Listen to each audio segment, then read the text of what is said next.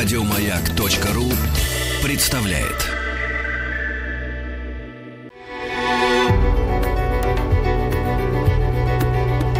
Много букв. Любимые тексты главных персон современности. Здравствуйте. Меня зовут Голубева Оксана. Я актриса театра и кино. Я сегодня вам прочитаю рассказы Тэффи – Выбрала Тэффи, потому что она, мне кажется, очень ироничной и актуальной. А еще очень хотелось почитать именно женскую прозу.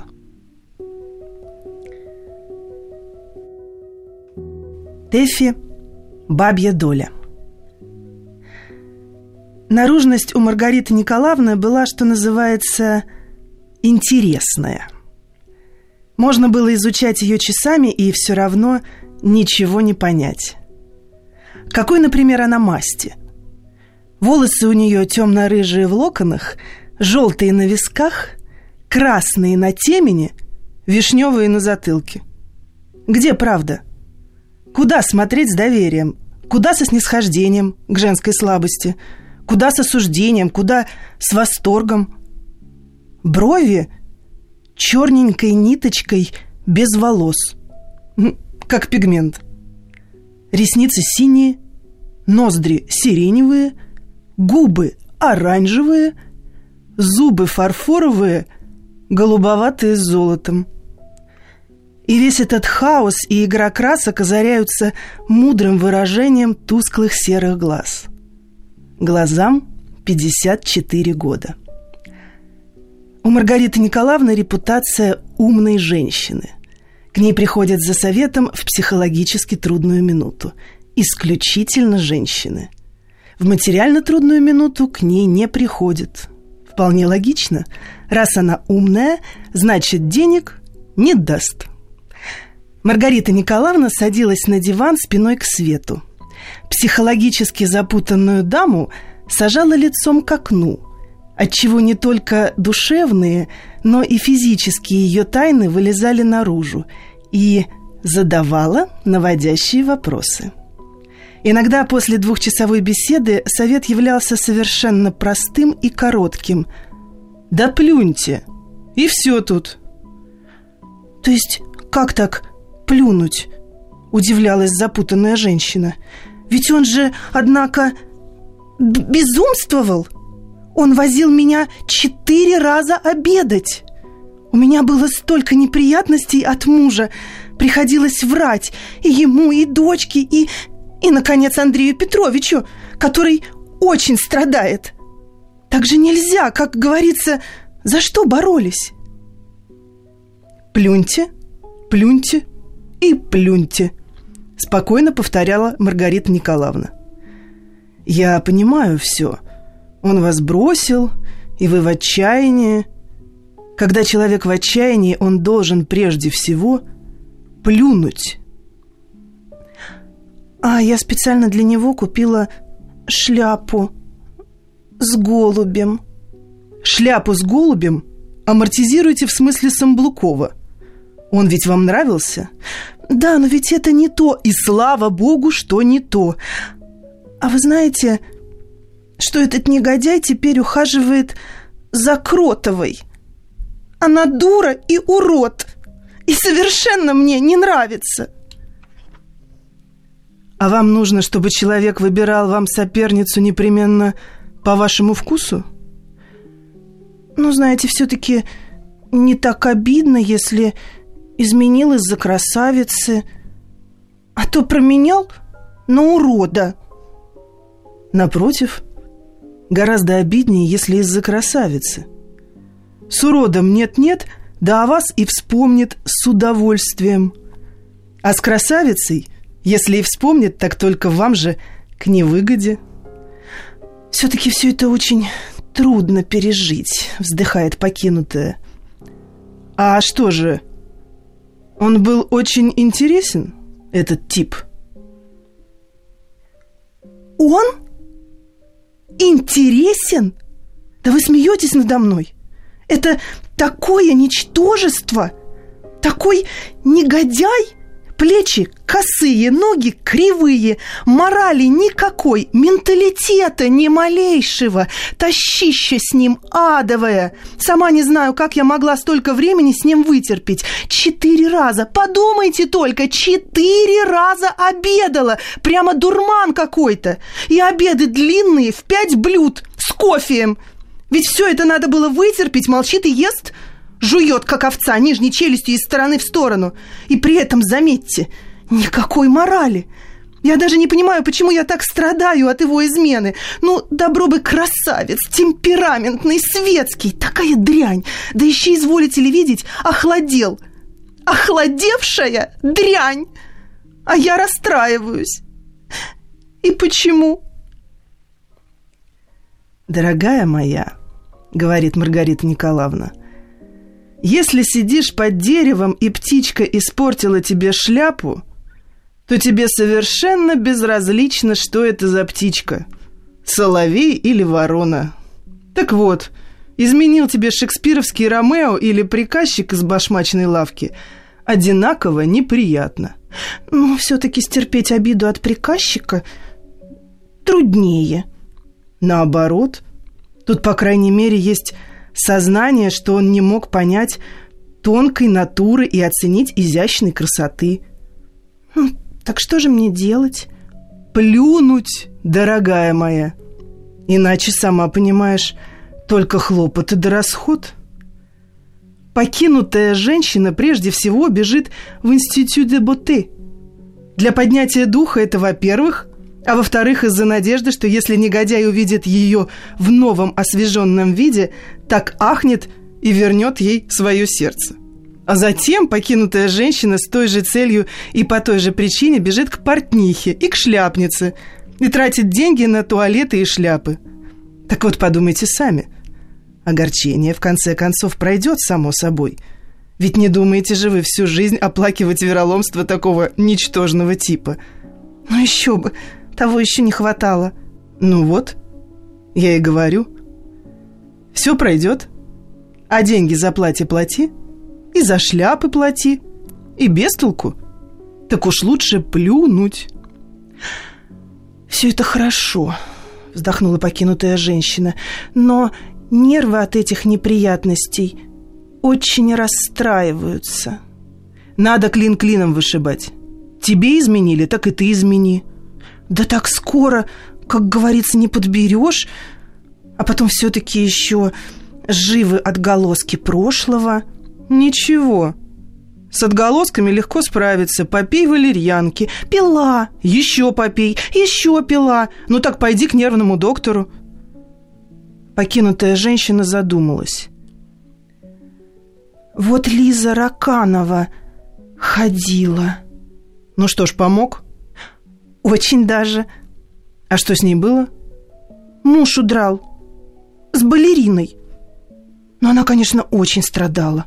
Главным образом было обидно, что балерина тяжело прыгала. Это даже критики отметили. Ну вот от этого обстоятельства она особенно остро страдала. Ну и пошла к нервному доктору, рассказала ему про свою беду. Он ее страшно пожалел, даже по руке погладил. И тоже насчет валерьянки очень горячо говорил. Потом видит, что совет этот не принимается. Он и говорит, вот как вы сейчас. Если он такой подлец, что вам изменяет, так и вы ему измените.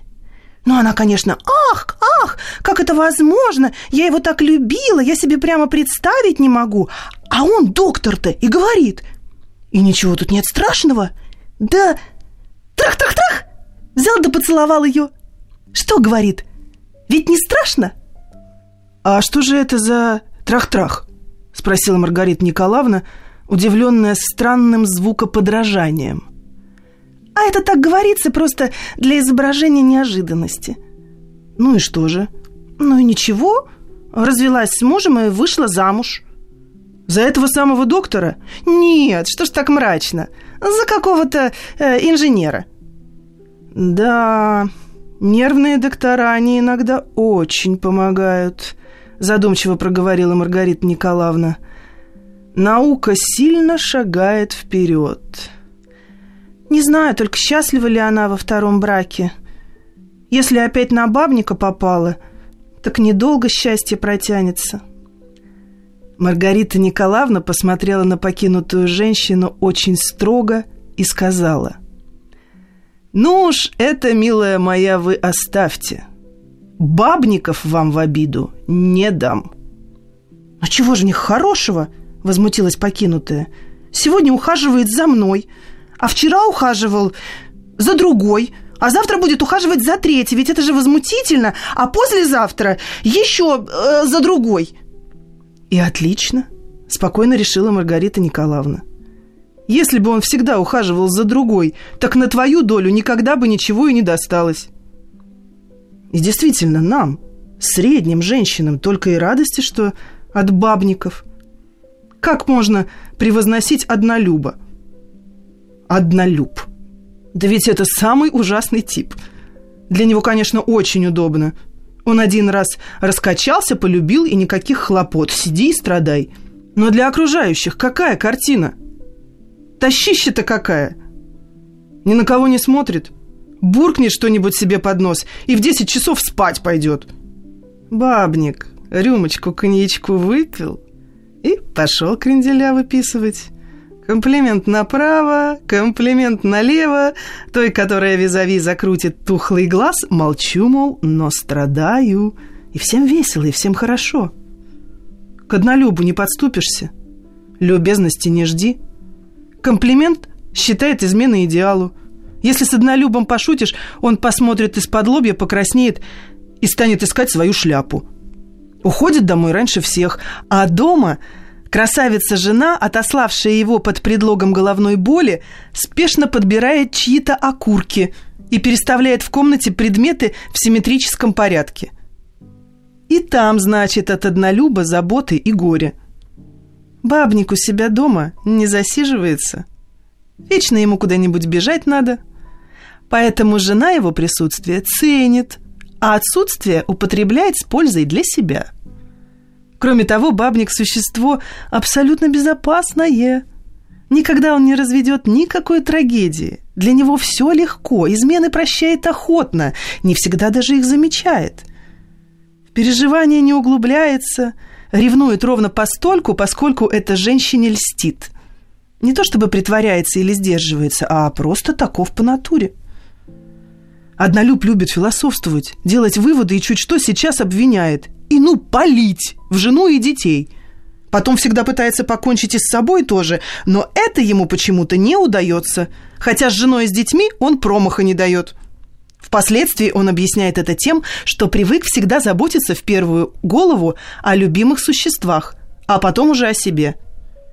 Кое-как да как-нибудь, сам я всегда на втором плане – «Да, милочка», — закончила свою речь Маргарита Николаевна, «никогда не броните бабников и бойтесь однолюбов».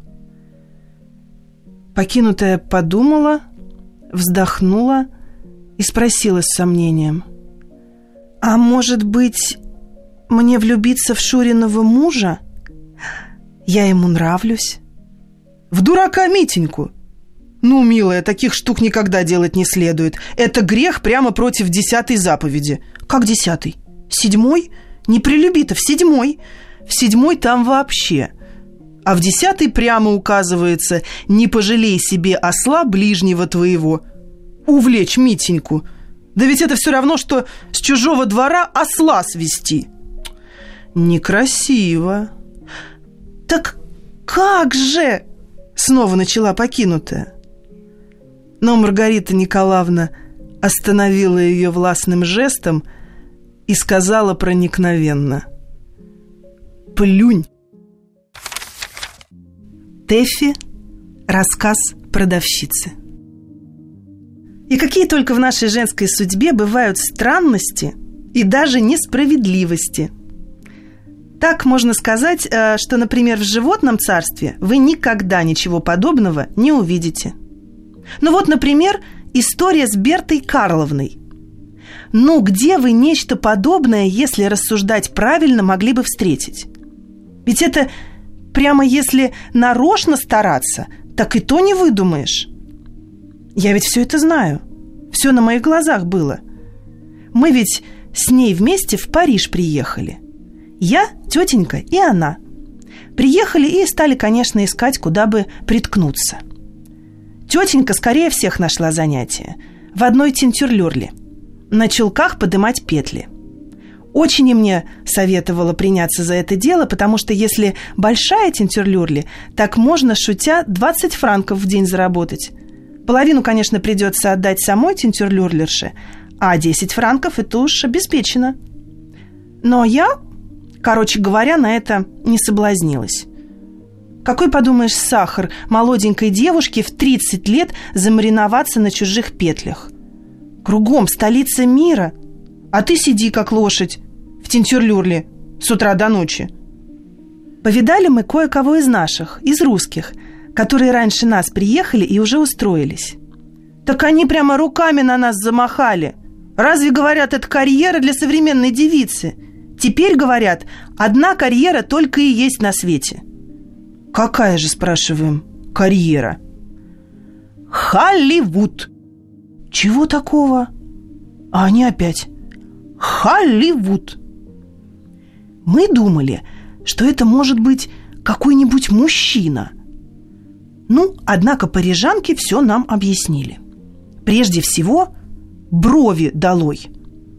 Лоб, чтобы был голый, а там рисуй на нем что хочешь. Волосы надо выбелить, лицо, конечно, выкрасить. А потом, если повезет, можно устроиться в Холливуд. Но тут выяснилось, что бывает в Париже женская судьба и без Холливуда – что богатые англичане, когда достигнут почтенного возраста, очень начинают любить русскую душу. И если русская душа к лицу принаряжена, и подмазана, и подщипана, то судьба ее устраивается не только прочно, но даже и законно.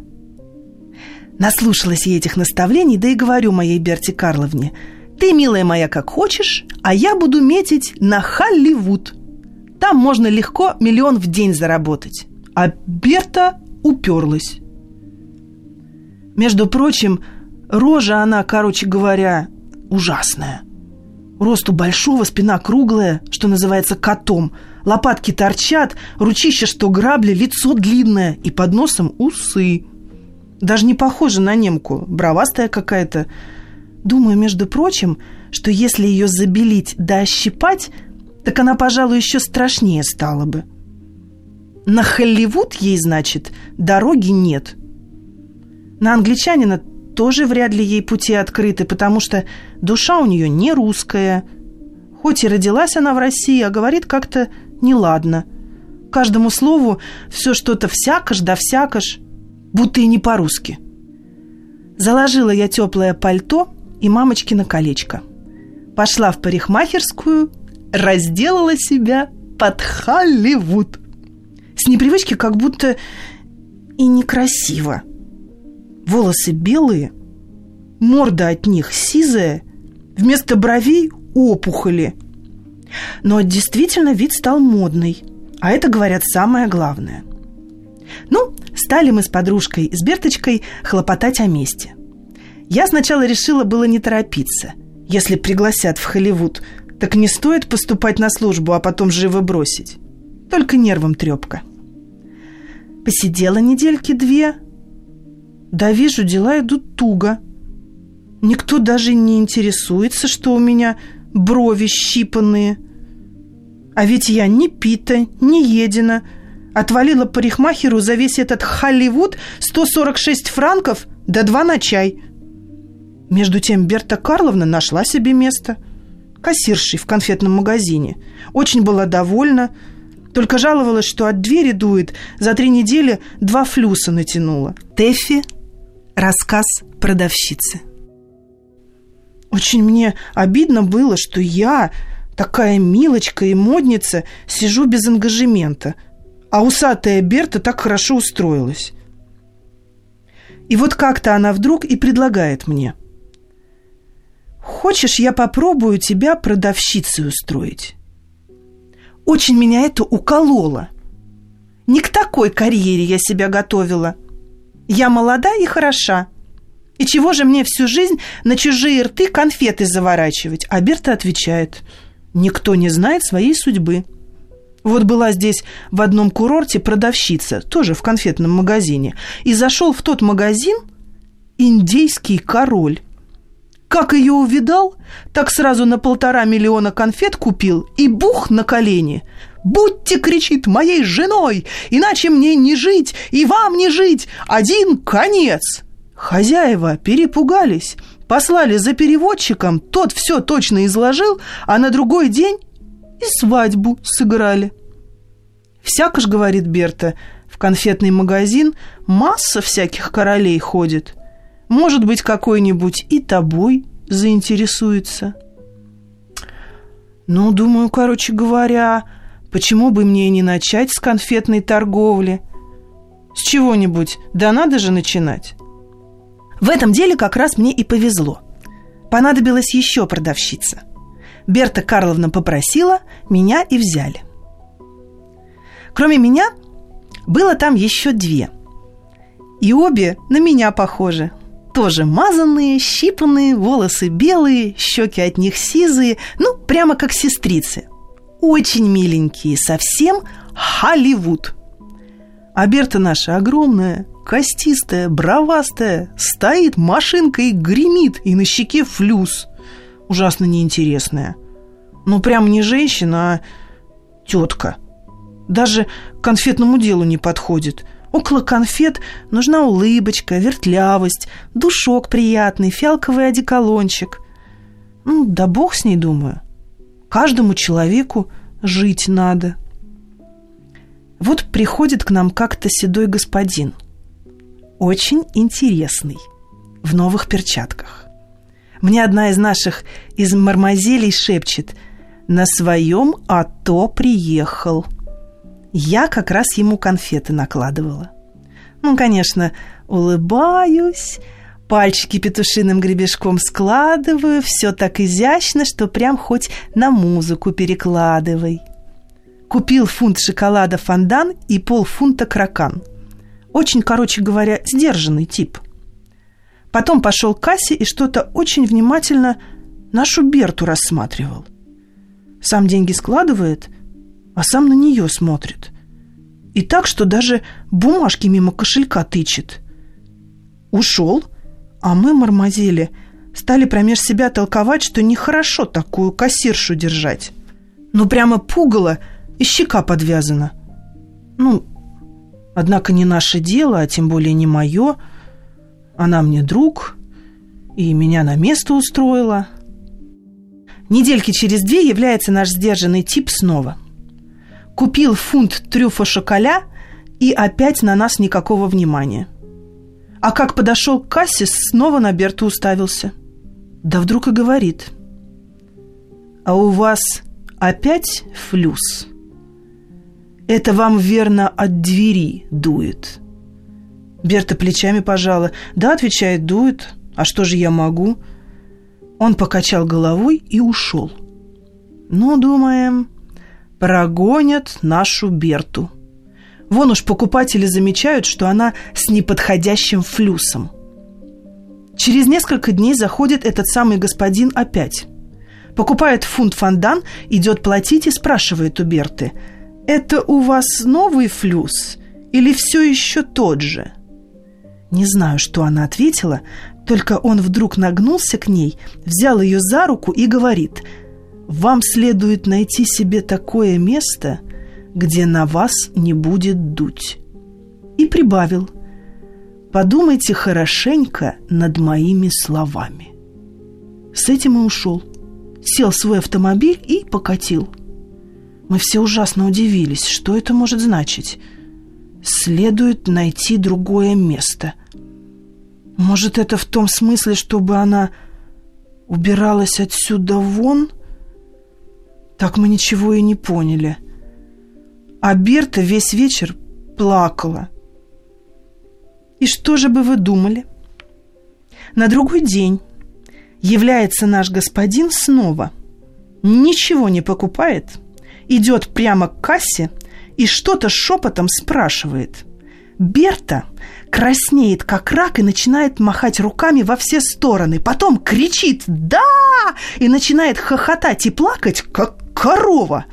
А он спокойно вынимает из кармана футляр, открывает, достает кольцо с камнем, ловит ее руку, надевает ей кольцо и очень элегантно говорит нам «Позвольте вам представить, мармазель, как ваше имя?» Она кричит «Берта!» «Мармазель Берта – моя невеста, а я Мирлан, фабрикант дверных ручек». У меня теплая квартира, и ее прекрасная щека не будет больше заболевать. Ну что вы на это скажете? Конечно, он не король. Ну, да по нынешним временам у него положение, по крайней мере, прочное. Но пусть мне теперь толкуют прощипанные брови и прочий Холливуд. Пусть попробуют потолковать. Я знаю, что я им отвечу. Тэфи – жених. По вечерам, возвратясь со службы, Бульбезов любил позаняться. Занятие у него было особое. Он писал обличающие письма. Либо в редакцию какой-нибудь газеты, либо прямо самому автору, не угодившей ему статьи. Писал грозно. «Милостивый государь, имел вчера неудовольствие прочесть вашу очередную брехню. В вашем историческом очерке вы пишете «От слов Д'Антона словно электрический ток пробежал по собранию». Спешу довести до вашего сведения, что во время французской революции электричество еще не было открыто. Так что электрический ток никак не мог пробежать это не мешало бы вам знать, раз вы имеете дерзость и самомнение, браться за перо и всех поучать. Илья Б. Или такое. Милостивый государь, господин редактор, обратите внимание на статьи вашего научного обозревателя.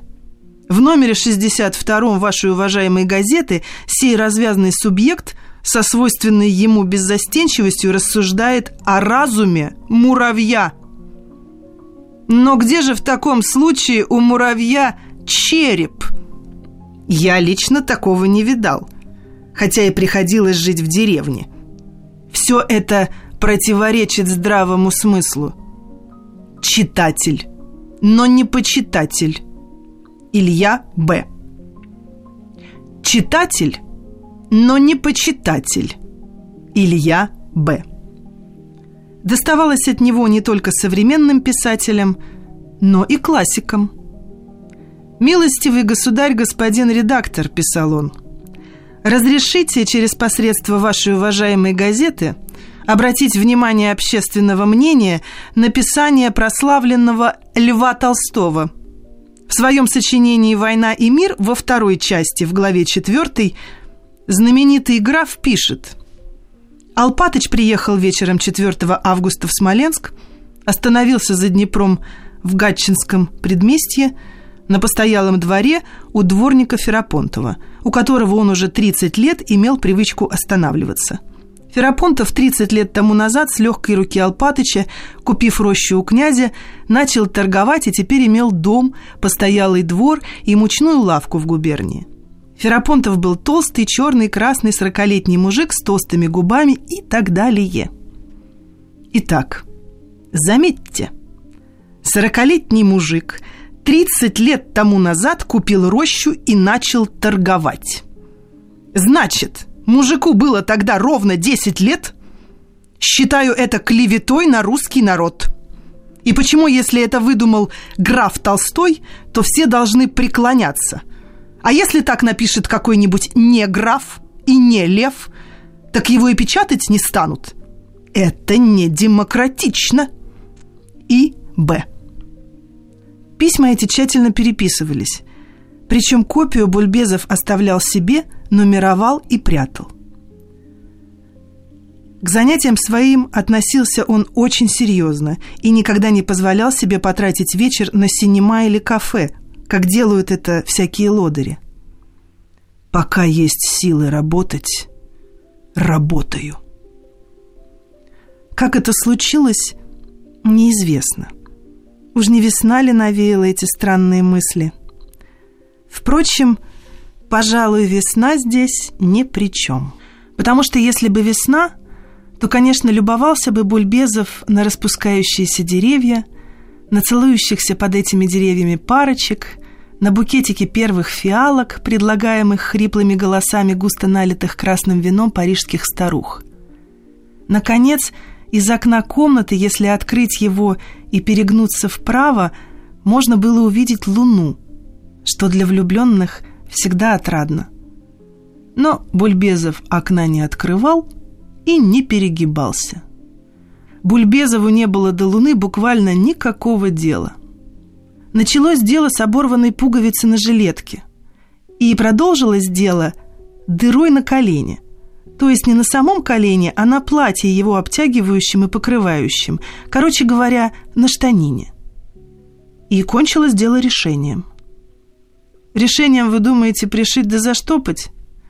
Вот подумаешь, было бы тогда о чем расписывать. Жениться задумал Бульбезов. Вот что. И как только задумал, сразу же по прямой нити от пуговицы дотянулась мысль его до иголки – зацепила мысль руку, держащую эту иголку, и уперлась в шею. В Марью Сергеевну Утину. Жениться на Утиной. Молода, мила, приятна, работает, шьет. Все пришьет, все зашьет. И тут Бульбезов даже удивился, как ему раньше не пришла в голову такая мысль. Ведь если бы он раньше додумался, теперь бы пуговица сидела на месте – и сам бы он сидел на месте, и не надо было бы тащиться к этой самой Утиной, объясняться в чувствах. А сидела бы эта самая Утина тоже здесь и следила бы любящими глазами, как он работает. Откладывать было глупо. Он переменил воротничок, пригладился, долго и с большим удовольствием рассматривал в зеркало свой крупный щербатый нос, провалившиеся щеки и покрытый гусиной кожей кадык. Впрочем, Ничего не было в этом удовольствии удивительного. Большинство мужчин получают от зеркала очень приятные впечатления. Женщина та всегда чем-то мучается, на что-то ропщет, что-то поправляет, то подавая ей длинные ресницы, то зачем у нее рот не пуговкой, то надо волосы позолотить, все чего-то хлопочет. Мужчина взглянет, повернется чуть-чуть в профиль и готов – доволен, ни о чем не мечтает, ни о чем не жалеет. Но не будем отвлекаться. Полюбовавшись на себя и взяв чистый платок, Бульбезов решительным шагом направился по Камбронной улице к Важерару. Вечерело. По тротуару толкались прохожие, усталые и озабоченные.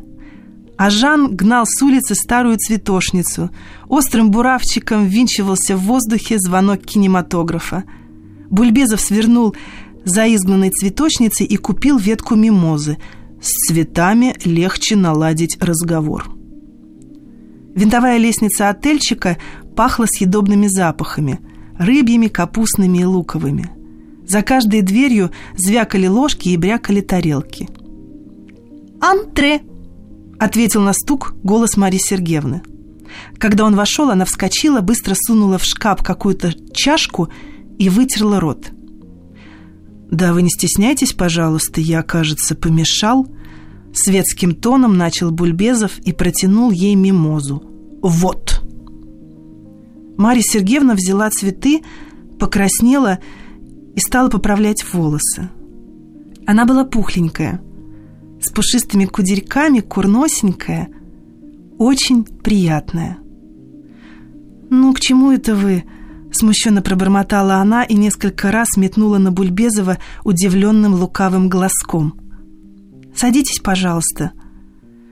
«Простите, здесь все разбросано, масса работы. Подождите, я сейчас свет зажгу». Бульбезов, совсем уж было наладивший комплимент, «Вы знаете ли, так прелестный, что вот не утерпел и прибежал», вдруг насторожился – «Как это вы изволили выразиться? Э, что это вы сказали?» «Я?» – удивилась Марья Сергеевна. Я сказала, что сейчас свет зажгу. А что? И, подойдя к двери, повернула выключатель от верхней лампы. Повернула и, залитая светом, кокетливо подняла голову. «Виноват?» — сухо сказал Бульбезов. «Я думал, что ослышался, но вы снова, по-видимому, вполне сознательно повторили ту же нелепость». «Э, «Что?» — растерялась Марья Сергеевна. «Вы сказали, я зажгу свет». «Как можно, хотел бы я знать, зажечь свет?» Вы можете зажечь лампу, свечу, наконец, спичку, и тогда будет свет. Но как вы будете зажигать свет?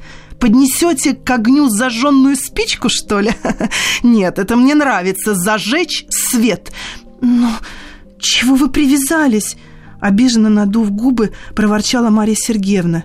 Все так говорят, и никто никогда не удивлялся. Бульбезов от негодования встал во весь рост и выпрямился. И, выпрямившись, оказался головой на уровне прикрепленного над умывальником зеркала, в котором и отразилось его пламенеющее негодованием лицо. На секунду он приостановился, заинтересованный этой великолепной картиной, посмотрел прямо, посмотрел, скосив глаз, в профиль, вдохновился и воскликнул – все говорят. Какой ужас слышать такую фразу! Или вы действительно считаете осмысленным все, что вы все делаете? Это поражает меня. Скажу больше, это оскорбляет меня.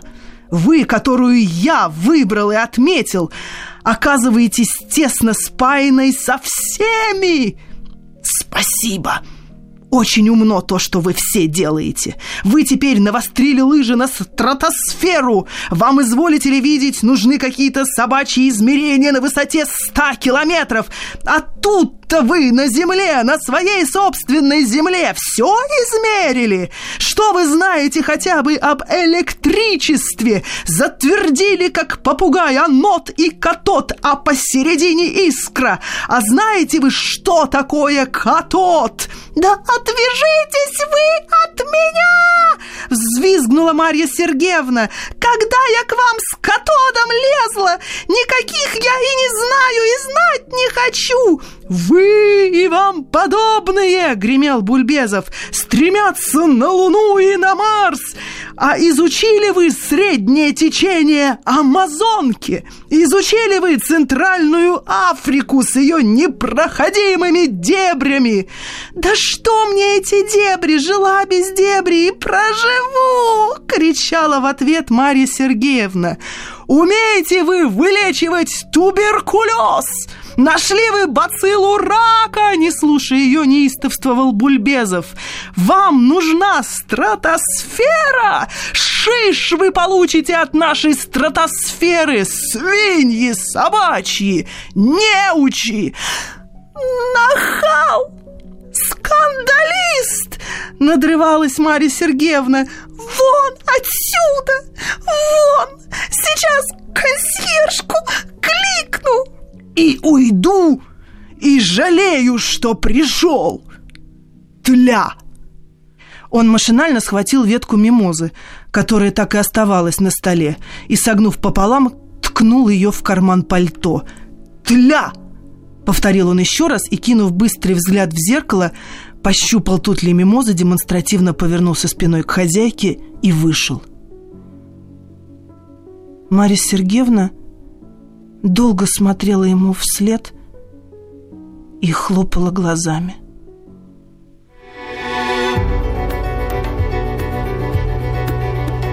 Много букв. Много букв.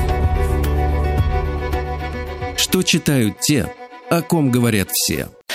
Еще больше подкастов на радиомаяк.ру